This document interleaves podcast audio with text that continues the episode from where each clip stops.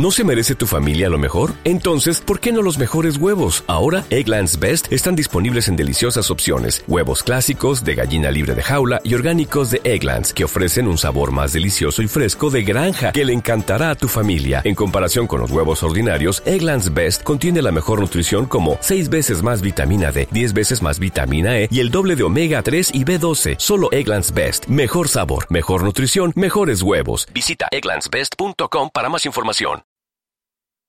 Quiero llevarte lejos, baby, déjame. Quiero llevarte lejos, baby, déjame. Te llevaré.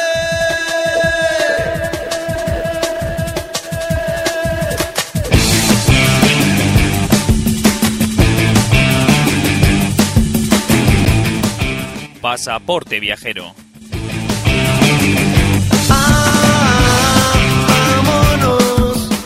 Buenas tardes, bienvenidos a Pasaporte Viajero. Grandes leyendas de la historia continúan manteniéndose vivas en muchas de las ciudades que visitamos. Se me viene a la cabeza la leyenda de Molly Malone en Dublín, la de Rómulo y Remo en Roma, o como en la ciudad que visitamos hoy, donde existe una leyenda representada en la mejor obra escultórica de todos los tiempos, cuyo autor es Miguel Ángel y que representa a un pastor llamado David desafiando al gigante y temido Goliat.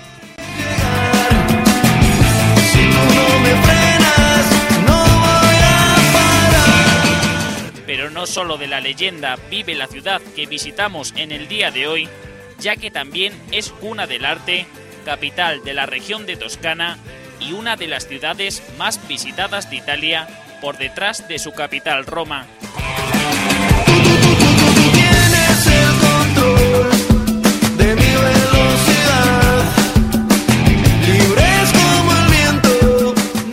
Soy Fran Pajuelo, que detrás del micrófono verde de Radio Ritmo Getafe os acompañaré por los museos, plazas y principales centros religiosos de la bella, artística e inigualable ciudad de Florencia.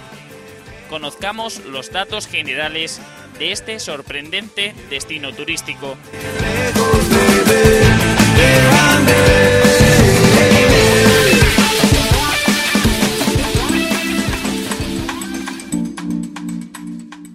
Florencia, denominada la ciudad del arte, es una ciudad situada al norte de la región central de Italia, capital de la región de Toscana, de la que es centro histórico, artístico, económico y administrativo.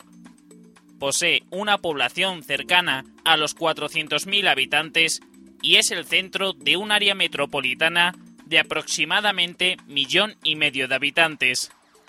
Florencia se fundó como un asentamiento para soldados veteranos establecido por Julio César en el año 59 a.C. Situada en la Vía Casia, la ruta principal entre Roma y el norte, el asentamiento se convirtió rápidamente en una importante ciudad comercial. Posteriormente, entre 1865 y 1871, fue capital de Italia durante la unificación italiana y conoció su época de mayor esplendor tras la instauración del Gran Ducado de Toscana bajo el dominio de la dinastía Medici. Florencia es el núcleo urbano en la que se originó en la segunda mitad del siglo XIV el movimiento artístico denominado Renacimiento y es considerada una de las cunas mundiales del arte y la arquitectura. Su centro histórico fue declarado Patrimonio de la Humanidad por la UNESCO en el año 1982. Florencia posee un clima continental templado. Sus veranos son muy calurosos y secos, con temperaturas que superan en ocasiones los 35 grados centígrados. Sus inviernos, en cambio, son frescos y húmedos, pudiendo bajar la temperatura por debajo de los 0 grados. El aeropuerto Américo Vespucci, situado a 4 kilómetros del centro de Florencia, es un aeropuerto regional con vuelos principalmente nacionales, aunque también cuenta con algunos destinos europeos. El Aeropuerto Internacional Galileo Galilei, situado en la cercana Pisa, es el principal aeropuerto de la región de Toscana y la mejor opción para volar a Florencia. Está conectado por una línea de ferrocarril y de autobuses que conecta con la estación Santa María Novella en Florencia. Por sus museos, por sus tiendas de moda, por la insuperable cocina italiana, por disfrutar de un atardecer en el Ponte Vecchio o por el simple hecho de ver al David de Miguel Ángel, ningún viajero quedará desencantado con la artística y romántica ciudad de Florencia.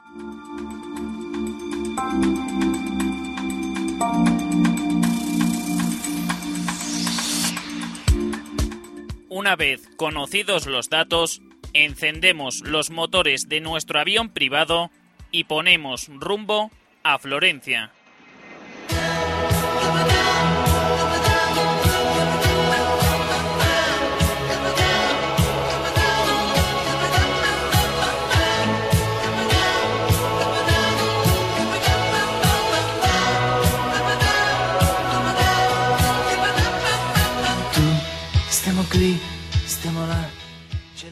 Comenzaremos nuestra visita a Florencia por la popular Piazza del Duomo, donde se ubican uno de los grupos artísticos y arquitectónicos de esta bella ciudad. Llegaremos a esta plaza en autobús, bajándonos en la parada Duomo de la línea C1.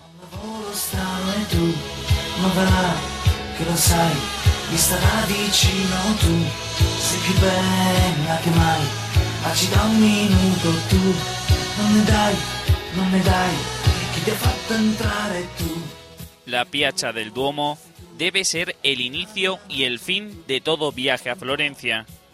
La vista conjunta de la cátedra, el campanil de Giotto y el batisterio de San Giovanni es, junto al Ponte Vecchio, la imagen más famosa de Florencia.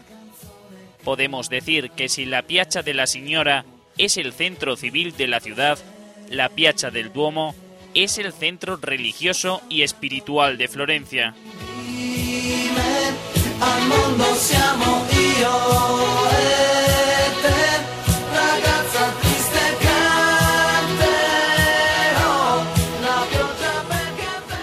Como curiosidad, en la esquina de la vía del Calzaioli con la Piazza del Duomo se encuentra la Logia del Vigallo, un pequeño soportal donde se exponía a los niños abandonados.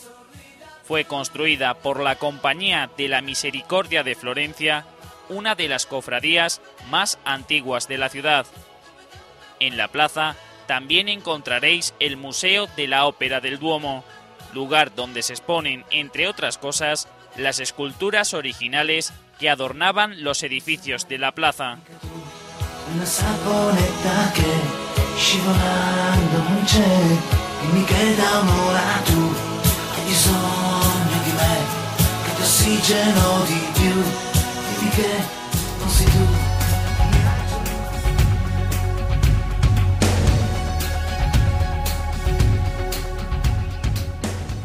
Abandonaremos momentáneamente la Piazza del Duomo para visitar otra de las plazas más importantes de Florencia. Caminaremos hacia el sur por la vía del Calzaioli para llegar a la Piazza de la Signora. Falco che si innalzerà, il primo raggio che verrà, la neve che si scioglierà, correndo al mare, l'impronta di una testa sul cuscino. La Piazza de la Signora es la plaza más importante de Florencia. Situada entre la Piazza del Duomo y el río Arno, durante el Imperio Romano, la plaza contaba con una instalación termal. A principios de la Edad Media, las termas desaparecieron y la plaza fue tomada paulatinamente por los artesanos. La Piazza de la Signora adoptó su forma actual en el siglo XIII y fue pavimentada a finales del siglo XIV.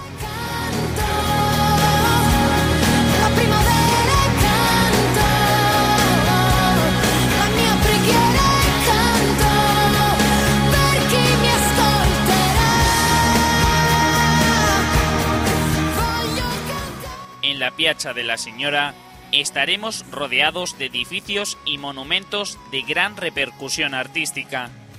Encontraremos el Palacio Vecchio, el edificio más característico de la plaza, en cuya entrada encontraréis las esculturas de Adán y Eva, Hércules y Caco y una copia del David de Miguel Ángel. En la parte sur de la plaza encontraréis la Logia de Ilanzi, también llamada Logia de la Señora. Es un pequeño museo al aire libre en cuyos soportales se encuentran diversas esculturas como el rapto de las Sabinas o el Perseo con la cabeza de Medusa. Sin duda, es uno de los mejores lugares de Florencia para sentarse y descansar. En la parte central de la plaza tenemos la fuente de Neptuno, construida por Bartolomeo Amanati y sus discípulos. Por último, en la parte este encontraremos la estatua ecuestre de Cosme I, obra de Gian Bologna en 1594. L'ultima sera canto io per chi mi ascolterà.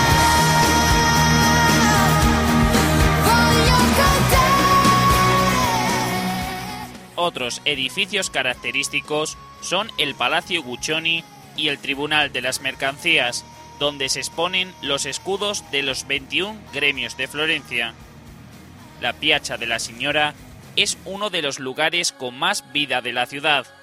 Durante el año y especialmente por las noches, es el lugar preferido por florentinos y visitantes para escuchar a los artistas locales que usan esta plaza como su escenario particular.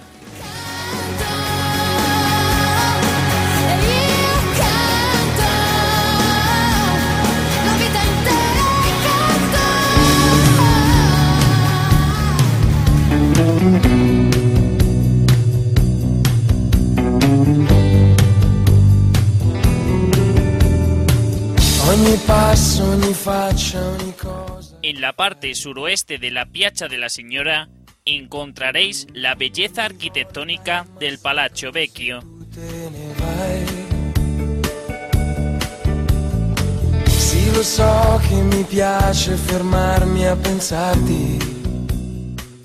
El Palacio Vecchio es lo primero que atraerá la atención del visitante que se adentra por primera vez en la Piazza de la Señora.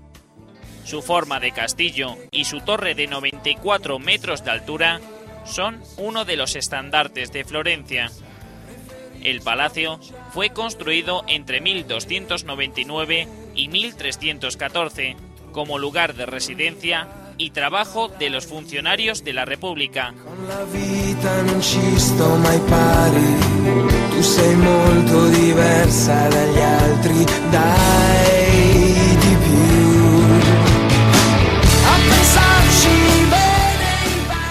Una de las primeras salas que encontraréis al visitar el Palacio Vecchio es la Sala del Cinquecento, una sala con 54 metros de longitud, 22 metros de anchura y 17 metros de altura, lo que la convierte en la sala más grande de Florencia. Actualmente esta sala conserva su uso original dedicado exclusivamente para recibir audiencias y eventos especiales. Sin ser tan visitado como la Galería Uffizi o la Academia, el Palazzo Vecchio es uno de los lugares más sorprendentes de Florencia. Cada estancia tiene una personalidad única y la decoración y colorido de las salas evocan el romanticismo de Venecia.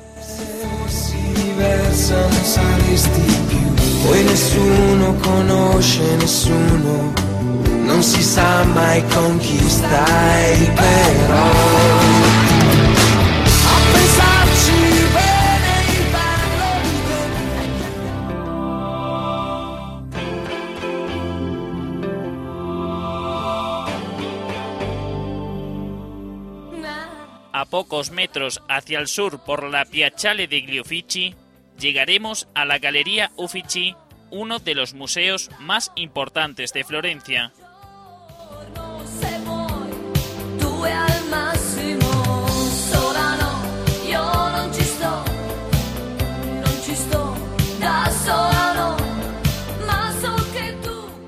La Galería Uffizi contiene una de las colecciones de pintura más ricas y famosas del mundo. Al recorrer el museo, también encontraréis estatuas griegas y romanas, dibujos y estampas de gran valor. La construcción del edificio comenzó en 1560 por orden de Cosme I de Medici para sustituir al Palacio Vecchio como residencia. En 1581 finalizaron las obras y el edificio comenzó a albergar las innumerables obras de arte que había reunido la familia Medici durante décadas.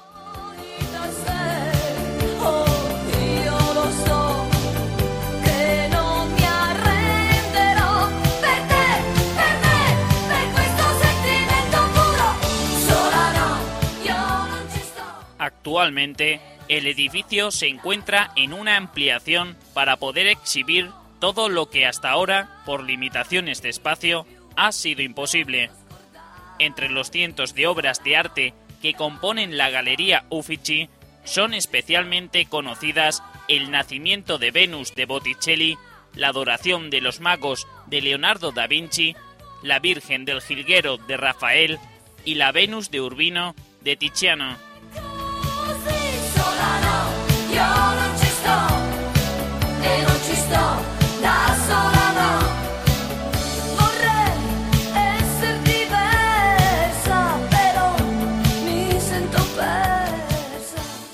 Cualquier visitante de Florencia podría definir la Galería Uffizi como un museo con colas interminables. Para evitarlas, recomendamos adquirirlas por internet o a través del número de teléfono del museo. La reserva deberemos de realizarla dos días antes de la visita.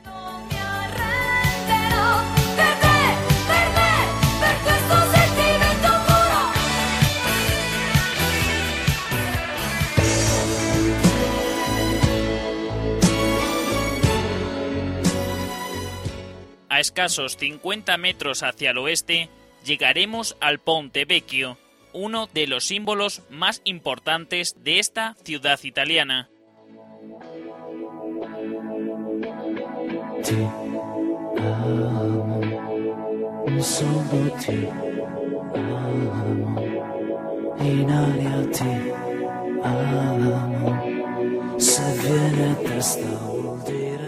El Ponte Vecchio es a Florencia lo que el Coliseo es a Roma, y es que su imagen es la más conocida y representativa de la ciudad. El Ponte Vecchio es el símbolo del romanticismo que inunda toda la ciudad.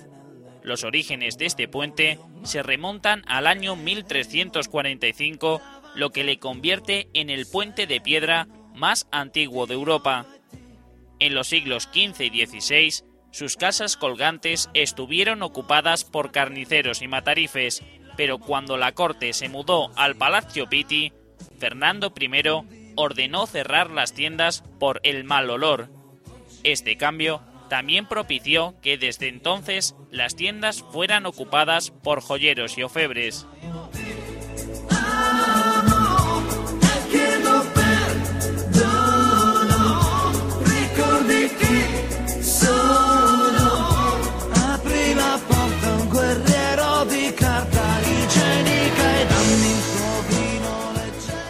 Otro detalle curioso de la época fue la construcción del corredor basariano, un corredor que recorre la parte este del puente desde el Palacio Vecchio hasta el Palacio Pitti.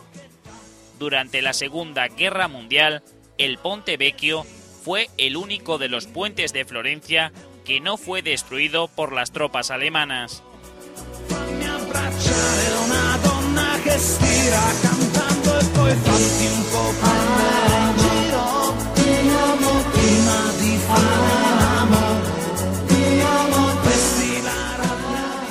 Además de las casas colgantes, si hay algo que caracterizó el puente durante años, fue la cantidad de candados que eran colocados en este como señal de amor.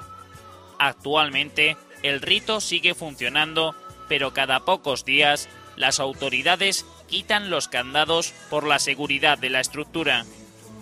Al atardecer, mucha gente se sienta a ver la puesta de sol mientras escuchan la música de artistas callejeros.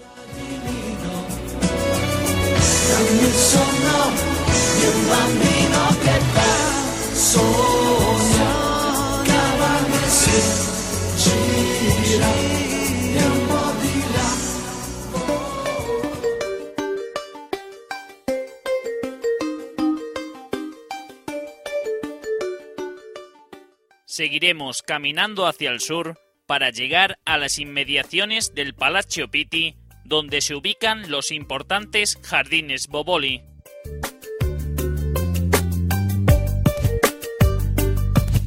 La voglia scalpitava, strillava, tuonava, cantava da notte fonda nel petto. Ubicados detrás del Palacio Pitti se esconden los jardines Boboli, unos jardines que con 45.000 metros cuadrados se convierten en la zona verde más grande de Florencia.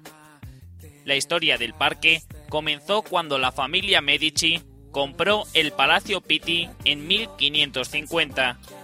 En sus inicios, el parque solo abarcaba los terrenos comprendidos entre el palacio y el Forte di Belvedere. Fue en el siglo XVII cuando se extendió hasta el suroeste.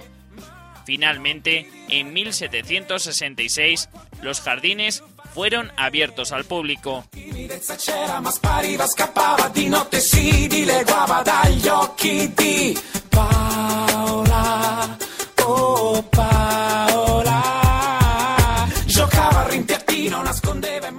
En los jardines Boboli encontraremos grutas, fuentes, pérgolas, un pequeño lago y cientos de estatuas de mármol. Si queréis recorrer los jardines completamente y sin prisa, deberéis de dedicar al menos dos o tres horas. Uno de los lugares más importantes del jardín es el antiguo anfiteatro.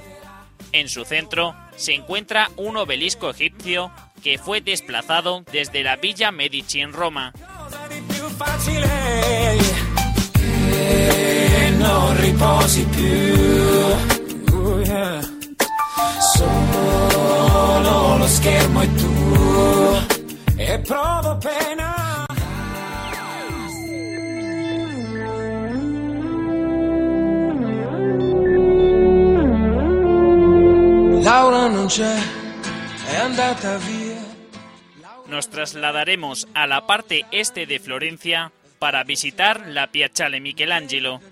uno de los lugares más concurridos de esta ciudad italiana.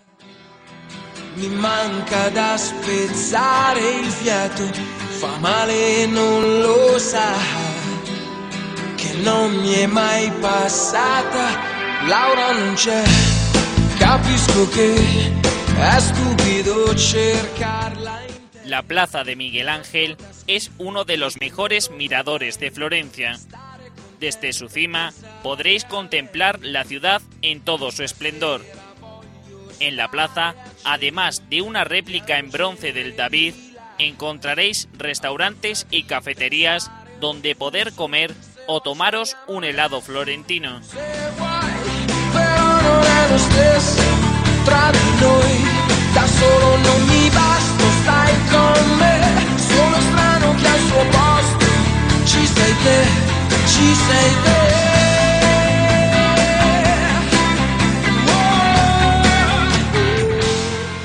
Aunque se puede subir caminando desde la orilla sur del río Arno, una buena opción es subir en los autobuses de las líneas 22 y 23 que te dejan en la misma plaza y luego bajar caminando, ya que en poco más de 15 minutos llegaréis al Ponte Vecchio. Si queréis tomar buenas fotografías, la mejor hora para subir a la plaza es el mediodía. Al atardecer tendréis que luchar con el sol a contraluz para hacer buenas panorámicas.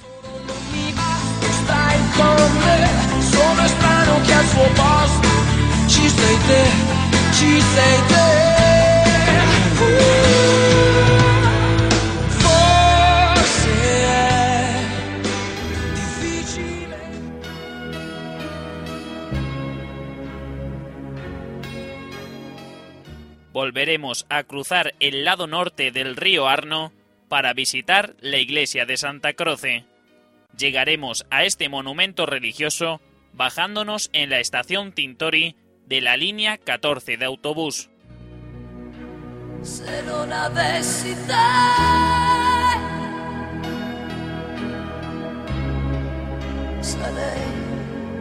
una donna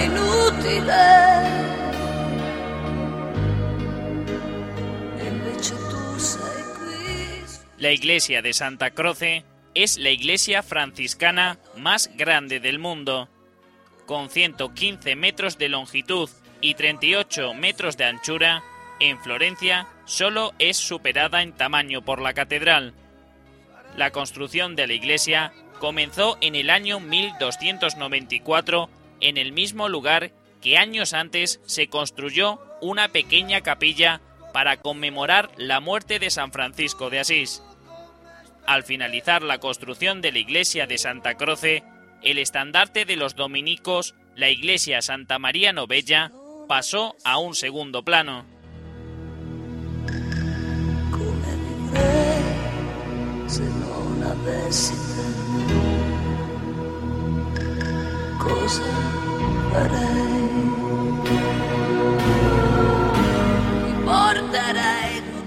En el interior de la iglesia podréis apreciar en sus capillas los frescos de artistas como Giotto, Brunelleschi o Donatello.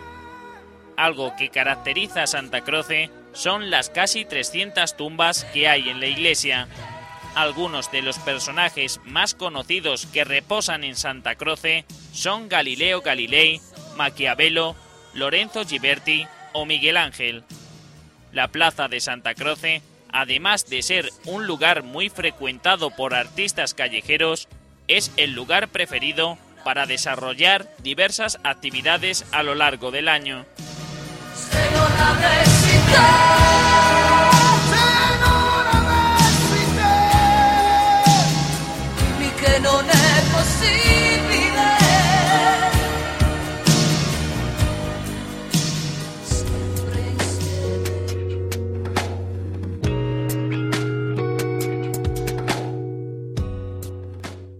Nos dirigiremos al norte del centro turístico de Florencia para visitar la Galería de la Academia.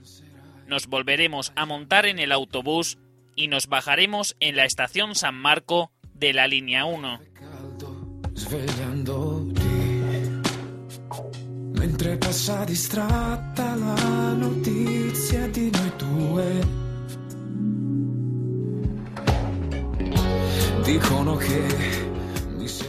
la Galería de la Academia es el segundo museo más visitado de Florencia por detrás de la Galería Uffizi. La exposición fue abierta en 1784 para ofrecer material de estudio a los alumnos de Bellas Artes. Si por algo es famosa la Academia, es por tener en su interior la obra maestra de Miguel Ángel, el David una escultura de mármol blanco de 5,17 metros de altura que representa a David antes de enfrentarse con Goliat. La escultura fue realizada entre 1501 y 1504 en los talleres de la Ópera del Duomo. Al finalizar, fue trasladada a las puertas del Ponte Vecchio en la Piazza de la Señora. Para protegerla de las inclemencias meteorológicas, en 1873 fue trasladada a la Galería de la Academia.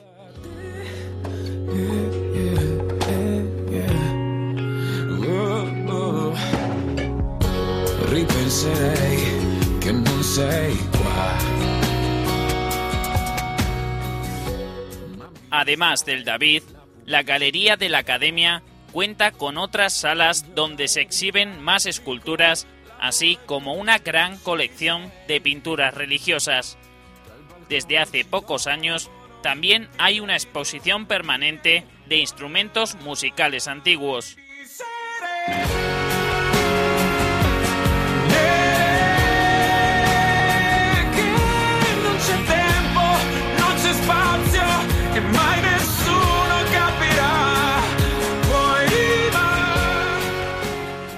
Al igual que la Galería Uffizi, la Galería de la Academia suele tener un gran número de turistas en sus puertas, por lo que si queremos evitarlo, es recomendable reservar la entrada a través de los medios comunicados anteriormente.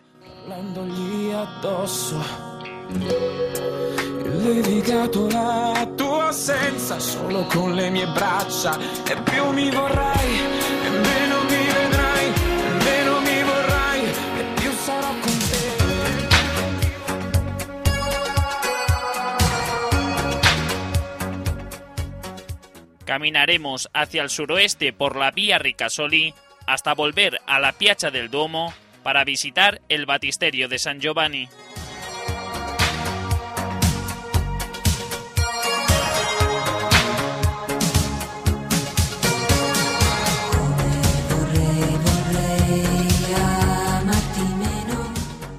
Situado enfrente de la fachada de la catedral, el Batisterio de San Giovanni está considerado como el edificio más antiguo de Florencia. Al igual que los otros edificios de la plaza, cuenta con un revestimiento de mármol blanco y verde. Entrando en su interior, lo más importante del batisterio es el mosaico bizantino de la cúpula.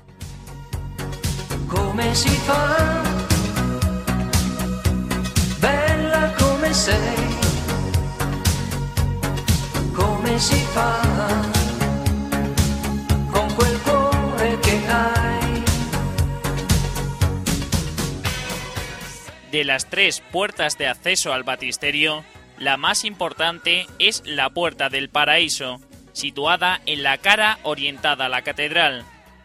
Lorenzo Giberti dedicó 26 años de trabajo para confeccionar este portal, compuesto por 10 paneles de bronce con relieves que representan escenas del Antiguo Testamento. Los paneles que se muestran actualmente son copias ya que los originales están a salvo de las condiciones meteorológicas en el Museo de la Catedral.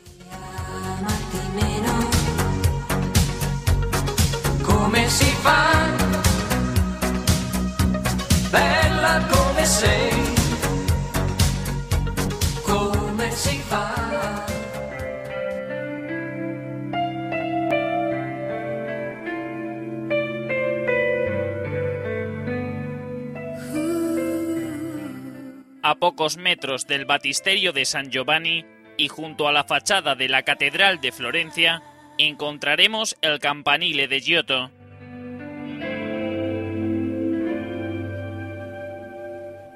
Mi dispiace devo andare via, ma sapevo che era una bugia. Quanto tempo perso dietro a lui. El campanile de Giotto es el esbelto campanario de la Catedral de Florencia está considerado uno de los más bellos de Italia gracias a su armonioso colorido y sus cuidadas proporciones. La torre posee un revestimiento de mármol blanco, verde y rojo similar al de la Catedral de Florencia.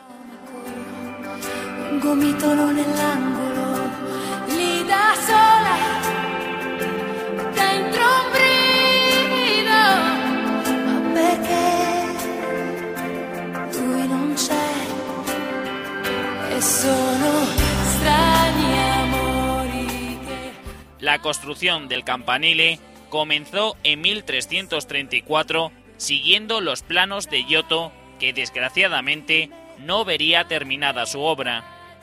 Tras su muerte, Andrea Pisano continuó la obra que se dio por finalizada en el año 1359. El campanario tiene 414 escalones que llevan al visitante hasta la parte más alta, donde se obtienen una de las mejores panorámicas de la ciudad.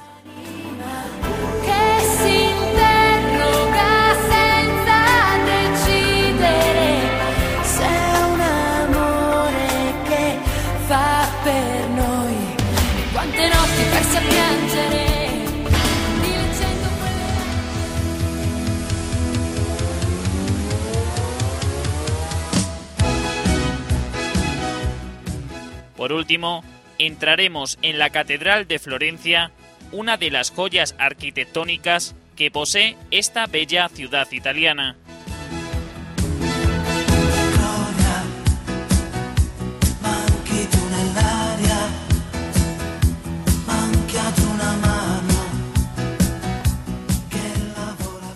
La Catedral de Florencia, con su enorme cúpula y su altísimo campanile, determina la silueta de la ciudad.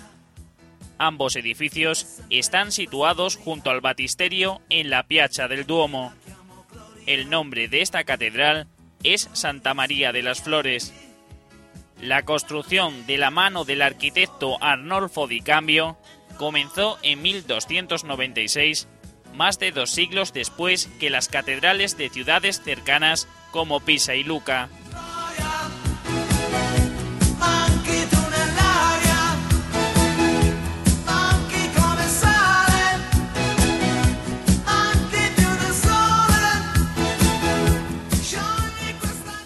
Las dimensiones de la catedral la convierten en una de las iglesias más grandes de la cristiandad, con 160 metros de largo, 43 metros de ancho y 100 metros de altura desde el interior de la cúpula.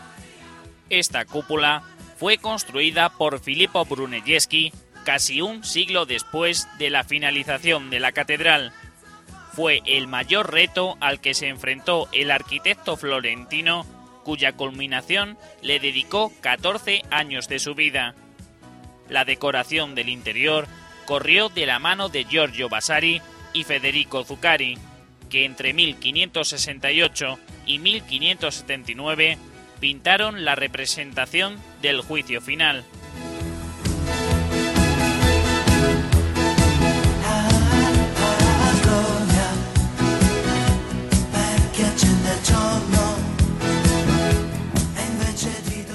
La subida a la cúpula representa una propia aventura en sí.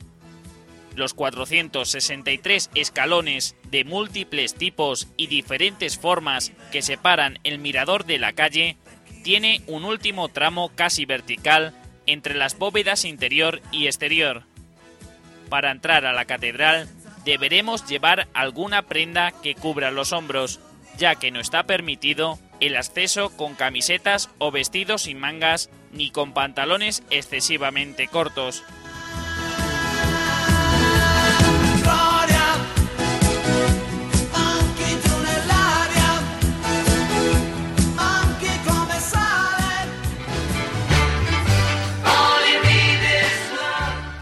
Desde la Piazza del Duomo, principio y fin de nuestra visita a Florencia, decimos adiós a esta bella ciudad. Os recuerdo que en nuestra página web www.pasaporteviajero.es encontraréis todas las herramientas necesarias para conocer las ciudades que hemos visitado hasta la fecha.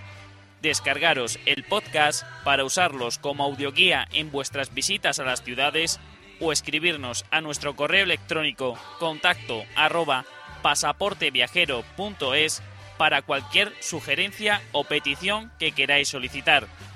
Tanto en la web como en las redes sociales de Facebook y Twitter podréis seguir puntualmente toda la actualidad del programa.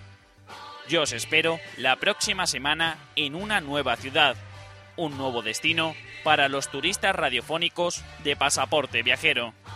Hasta la semana que viene.